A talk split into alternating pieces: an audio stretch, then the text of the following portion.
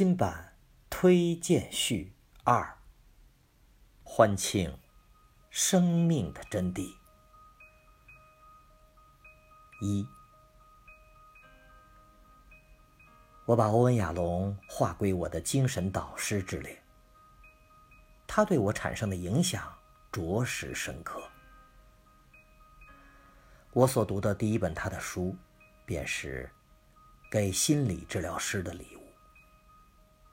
彼时的我并未走上心理治疗师的道路，但那本书对于我理解心理学的助人之道，却有着十分重要的意义。那本书篇章短小，每章不过短短一两页，言简意赅。在我做着心理杂志的日子里，亚龙让我形成了对心理治疗师这一职业的审美。后来，他的书悉数在国内出版，无论是心理小说还是专业著作，都对读者有着莫大的启迪。在这些作品背后，亚龙最让我赞赏的，就是他的诚实，一种惊人的诚实。在他的书中，对内心活动的袒露比比皆是。那些让他惊醒的噩梦，以及很久以来都没能摆脱的自卑、自我怀疑，这一切从不影响他成为一位大师。他带着巨大勇气和冒险精神，以自己的真实状态，只要是有利于治疗的，去接近他的来访者。恰恰是这些自我暴露，让他以出人意料的方式找到了种种崭新的治疗之路。比如他的人际关系取向的团体治疗，他对精神分析的反思及其与存在主义心理治疗的整合，以及你手里的这本书，用心理小说的形式去展现他对人性。心理治疗师团体人际关系的思考。欧文·亚龙认为，只要是弗洛伊德这位现代心理治疗的鼻祖，都会深入患者的家庭。在心理治疗的发展之路上，究竟是什么样的思潮，让人们一点点设置障碍，不再敢于在真实的人性层面工作了呢？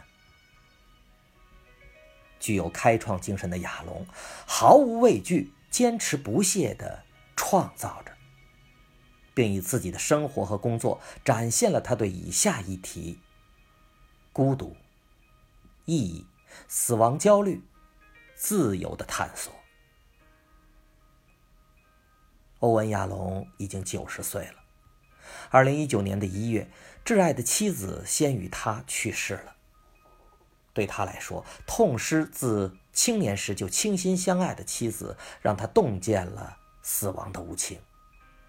但他仍不会停下创造的脚步。他说，在上天也把他招走之前，自己仍有好几本书要写。人生暮年。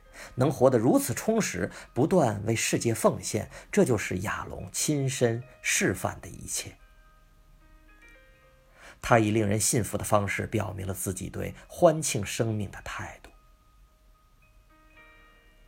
你能活在每时每刻，以至于愿意永远重复着每一刻的生活吗？我愿意。二。在很多年前，我就读过叔本华的《治疗》一书，今天再读，仍令我获益匪浅。也许是因为我人到中年，也许是因为我也进入了心理治疗领域，在理解自访关系、同行的治疗策略以及团体当中的故事时，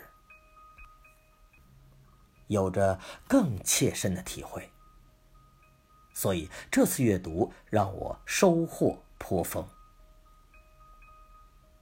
带着对亚龙所讲故事的好奇，我一层层的跌入诸多谜团。亚龙是如何讲故事的呢？他将自己变身成为优秀的治疗师朱利亚斯。朱利亚斯因罹患癌症，行将离世，而希望回顾自己的一生，并从中寻找意义。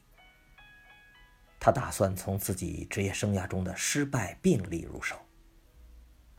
亚龙的故事中还有一位被叔本华附体的大学哲学教师，在朱利安斯这里接受了三年治疗而一无所获的性成瘾患者菲利普。菲利普称自己被叔本华救治了，从而也想成为和朱利亚斯一样的治疗师。菲利普像叔本华一样，才华横溢，拒绝与他人产生深层的情感连接。和叔本华不一样的是，他相貌英俊，很容易吸引女性。在他成功的因叔本华而戒了强烈的性瘾之后，他认为叔本华的哲学也能治愈别人。亚龙很会编故事，他甚至用了协奏曲一般的篇章排列方式，把叔本华的一生与这部小说的主线交织在了一起。坦率地说，这一故事设计确实引发了我对叔本华强烈的好奇。朱利亚斯邀请菲利普进入了治疗团体，理性主义至上的菲利普切断了与自身感受的联系。依靠叔本华的哲学，在治疗团体中大受欢迎，但他却遇到了自己曾经的学生，被他玩弄过又立即抛弃的女人，也是这个团体最受欢迎的核心人物——帕姆。帕姆对叔本华的哲学从迷恋变成了质疑，他日渐相信这一哲学所带来的人生。是枯燥且没有意义的，并且他把这种警惕也用在了菲利普身上。团体治疗会对菲利普有效吗？除此之外，我更好奇的是，看似非常迷人的叔本华哲学会被朱利亚斯或者是亚龙的生命哲学打败吗？这些问题的答案就要靠你自己去寻找了。三，我们必须先认识人的境况，然后才会考虑如何着手处理。也许，从亚龙因躲避家中母亲咄咄逼人的尖声而坐进小镇图书馆起，那些书名首字母从 A。排列到 Z 的传记，便激发了他对人性的好奇，开启了他的探索之旅。人要如何活着呢？如何才能成为他自己呢？应当深入理解人的境况，这种好奇心始终伴随着亚龙。当父亲在家中心脏病猝发时。十四岁的欧文·亚龙目睹了医生的抢救过程，他发誓自己要成为和医生一样的人，进而考入了医学院。又因对人性、文学和哲学的热爱，他最终成为了一名精神科医生。欧文·亚龙无法因循守旧，墨守成规。那些名人传记让他明白。伟大的创造者必须懂得打破。他还有一位教授文学和艺术的灵魂伴侣。周围的一切让亚龙看到了人类心灵创造的精神巅峰，这一直是他灵感的不竭源泉。思索着人应当如何承担起责任，获得自由。他披荆斩棘，走出了一条自己的路。欧文·亚龙的团体治疗就是这样一种创造，它让全体成员尽最大可能直面真实。要了解欧文·亚龙，他的思想线索是重要的切入点之一。叔本华、尼采的哲学对亚龙思想的形成产生了重要影响。尼采比叔本华更深刻地影响了亚龙，因此亚龙的第一本心理小说是以尼采为原型的，讲述了一段人们在真实的关系中相遇的心理疗愈故事。这或许正体现了他对人际关系的重视。他从不认为心理治疗关系就是一种单纯的买卖关系。在叔本华的治疗中，层层谜团牵引着我们思考生命的意义，去追寻属于自己的答案。他借助帕姆对像蜜一样甜的内观的警觉，大意道出了这样的思考：恰恰是痛苦、挣扎、阴暗，让伟大的莎士比亚、尼采创作出了。最辉煌的作品。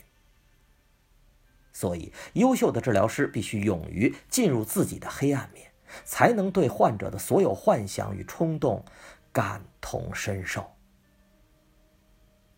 亚龙借朱利亚斯之口问道：“你们希望我是完美无瑕的吗？”在生命意义这一问题上。亚龙的答案藏在这样的话里：好些人不能挣脱自己的枷锁，却能做他的朋友的解放者。我们也需要找到自己生命的意义。或许人确实无法仅凭一己之力实现自己的价值，他只有活在奉献。与创造中，在真实开放的人际连接当中，在爱中，才有可能悟到生命的意义吧。作者：王辉，十分心理创始人。